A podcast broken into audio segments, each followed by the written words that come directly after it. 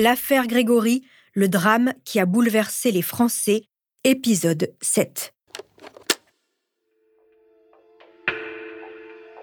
Qui a tué Grégory Villemain le 16 octobre 1984 Cette question a agité pendant des années gendarmes, policiers, magistrats, journalistes et l'opinion publique comme hantés par le visage poupon de ce petit garçon qui aura 4 ans pour l'éternité. Les années passent, les témoins disparaissent, le temps fait son œuvre. On se dit qu'on ne saura jamais vraiment ce qui s'est passé ce 16 octobre. Seul à s'accrocher encore à l'espoir de faire éclater la vérité, les époux Villemain, qui dans l'ombre, soudés comme au premier jour, loin de l'euphorie médiatique qui les a tant fait souffrir, se battent pour que jamais le dossier ne se referme. Vous écoutez Homicide, je suis Caroline Nogueras.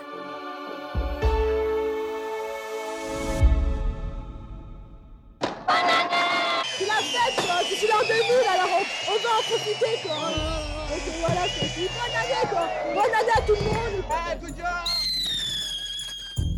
1er janvier 2000. Le monde passe au nouveau millénaire. Grégory aurait eu 29 ans cette année-là. Il serait peut-être marié, peut-être papa. Mais pour l'éternité, l'aîné des Villemains aura l'apparence de cette photo prise quelques semaines avant son assassinat. Des boucles brunes, un visage légèrement penché, le sourire conquérant. Les Villemains ont quitté les Vosges. Installés dans l'Essonne, ils élèvent leurs enfants, Julien, Emeline et Simon, le petit dernier né en 1998. Ils portent ce nom en hommage au juge Simon qui a blanchi Christine en 1993. Depuis 1994 et la marche du siècle, le couple n'a fait aucune apparition devant les médias. Mais en coulisses, il s'active. Jean-Marie suit les progrès de la science sur les recherches ADN. Il note le nom d'un laboratoire en Espagne. Car en 1984, l'analyse ADN pour résoudre des enquêtes judiciaires, ça n'existait pas. Découvert en 1944, l'ADN, c'est l'ensemble de nos caractéristiques organiques, morphologiques et parfois pathologiques. En 1984, au Royaume-Uni, le professeur Alex Jeffrey découvre l'empreinte génétique. Cette avancée va être largement utilisée dans le domaine des recherches judiciaires. En 1987, toujours au Royaume-Uni, l'ADN va permettre de résoudre une première affaire, l'affaire Colin Pitchfork. En novembre 83 et juillet 86, le village britannique de Narborough, dans le comté de Leicestershire, est le théâtre de deux viols suivis de meurtres. Dans les deux cas, des prélèvements de sperme sont réalisés.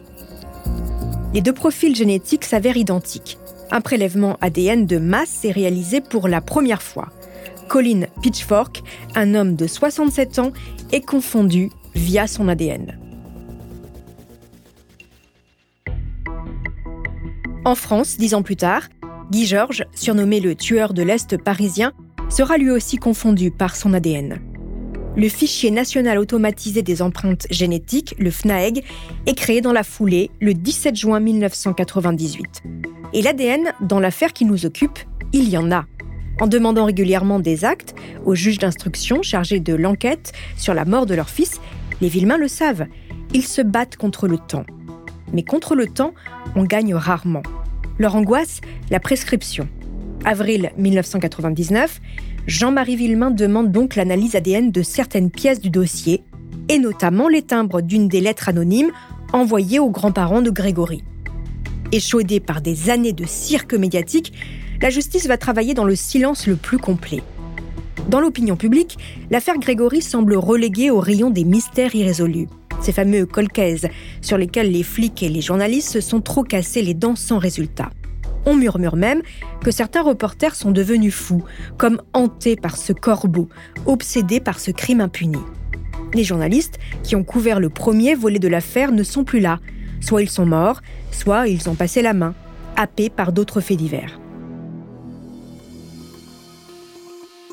Le 22 octobre 2009, le juge d'instruction rend public un rapport pour révéler que des traces ADN ont été isolés sur un courrier envoyé à Albert Villemain, le grand-père de l'enfant.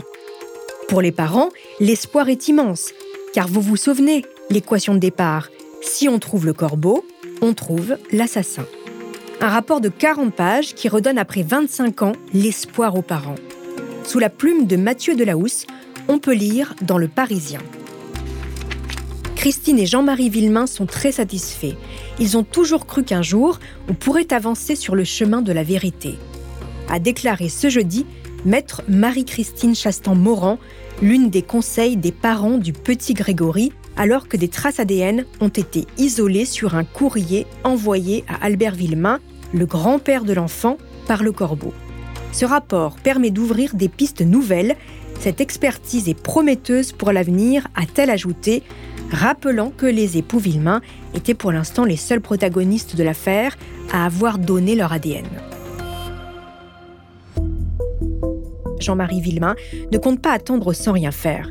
Il se renseigne, il consulte, il contacte Pierre Margot, directeur de l'Institut de police scientifique et de criminologie de l'Université de Lausanne en Suisse.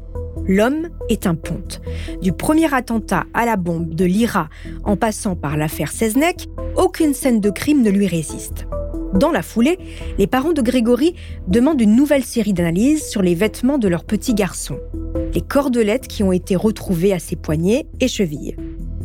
Le 29 janvier 2010, dans Vosges Matin, Maître Thierry Moser, l'avocat des Villemains, explique Pierre Margot estime qu'il y a encore des choses à faire, des micro-traces à rechercher, notamment en utilisant un procédé plus élaboré pour analyser les cordelettes.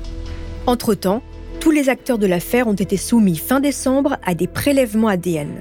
L'espoir, c'est que ça matche avec les traces retrouvées sur les scellés. Des scellés vieux de 36 ans, mais surtout des scellés qui ont été manipulés par des dizaines de protagonistes à une époque où les prélèvements ADN n'existaient pas. Aujourd'hui, ce n'est plus comme ça. Les échantillons d'ADN sont prélevés dans des conditions très strictes et c'est aussi l'un des drames de cette affaire. Qu'il s'agisse des traces ADN, de la téléphonie, de l'analyse de la voix du corbeau, en 2000, le meurtre du petit garçon aurait été élucidé. Son mystère et l'incapacité des juges et des forces de police chargées de l'enquête à trouver l'assassin tient aussi à son époque. Mais au début des années 2010, la donne a changé. Alors tous les protagonistes veulent y croire, malgré le temps. Le 16 janvier 2012, le procureur général de la Cour d'appel de Dijon, Jean-Marie Bénet, révèle le résultat des analyses. Ces extractions ADN qui portaient sur les cordelettes, plus exactement le nœud des cordelettes, n'ont malheureusement rien donné dans la mesure où il n'a pas été possible d'extraire de l'ADN complémentaire euh, par rapport donc à ces, à ces cordelettes. En ce qui concerne la deuxième, euh, problème, la deuxième question, le deuxième problème concerne le cheveu qui avait été trouvé sur le pantalon de l'enfant. Il a été possible d'extraire un ADN qui est un ADN spécifique, l'ADN mitochondrial, mais cet ADN qui a été comparé à un certain nombre de, fragments d'ADN que nous, que nous possédons ne permet pas d'identifier quelqu'un. L'ADN mitochondrial se transmet par la voie maternelle uniquement. Cela signifie que tous les membres d'une fratrie possèdent le même ADN mitochondrial transmis par leur mère, qui le tient elle-même de sa mère. Dans une filiation et entre cousins, l'ADN mitochondrial sera donc identique. Et dans l'affaire Grégory, cela aurait été bien utile. Ancien et récolté dans des conditions approximatives, l'ADN n'a pas parlé. Mais il reste d'autres analyses, celle de la voix du corbeau et surtout la comparaison avec les voix des protagonistes du dossier.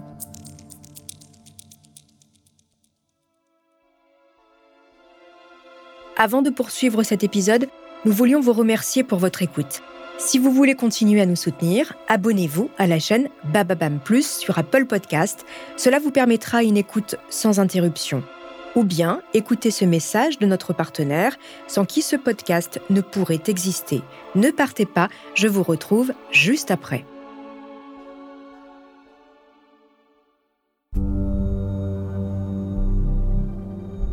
Souvenez-vous, le corbeau, nous sommes avant le meurtre du petit garçon. Le corbeau harcèle. Il appelle jusqu'à 20 fois par jour. Une voix rauque, traînante, nasillarde. Il rit comme un possédé à l'autre bout du fil. Il s'amuse à cracher son venin. Il sait des choses que seuls les proches savent, comme l'histoire de l'aîné des Villemains que Monique a eue avec un autre et que Albert a adopté. Lors de l'un de ses nombreux appels à Jean-Marie Villemain, le corbeau parle d'un second bâtard. Vous vous souvenez Les Villemain enregistraient les appels malveillants. Eh bien, tendez bien l'oreille. Oh, qui c'est, dis Qui Oui. Ah bon Et tu vois, Michel, au Dakar Ça peut être intéressant pour moi. Ah bon Mais tu sais, je vais pas me casser la tête là-dessus, hein. Si tu me disais qui c'était encore. Oui.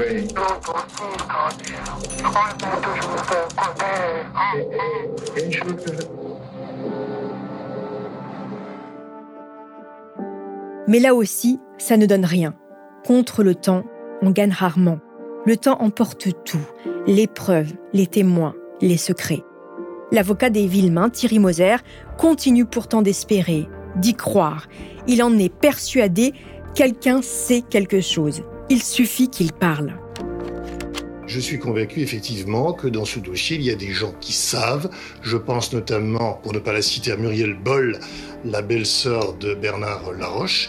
Et je dis que toutes ces personnes qui ont cela sur la conscience mais qui ne disent rien, je dis que c'est infiniment déplorable, regrettable, désolant. Et euh, comme je garde quand même, malgré mon ancienneté, je garde quand même foi en l'être humain, eh bien je voudrais espérer qu'un beau jour, un beau jour, il y aura peut-être un sursaut de conscience. Un sursaut de conscience qui ferait que dans la vallée de la Vologne, enfin, un homme ou une femme raconte ce qu'il a vu. Peu importe que 30 ans après les faits, vous n'y croyez pas trop.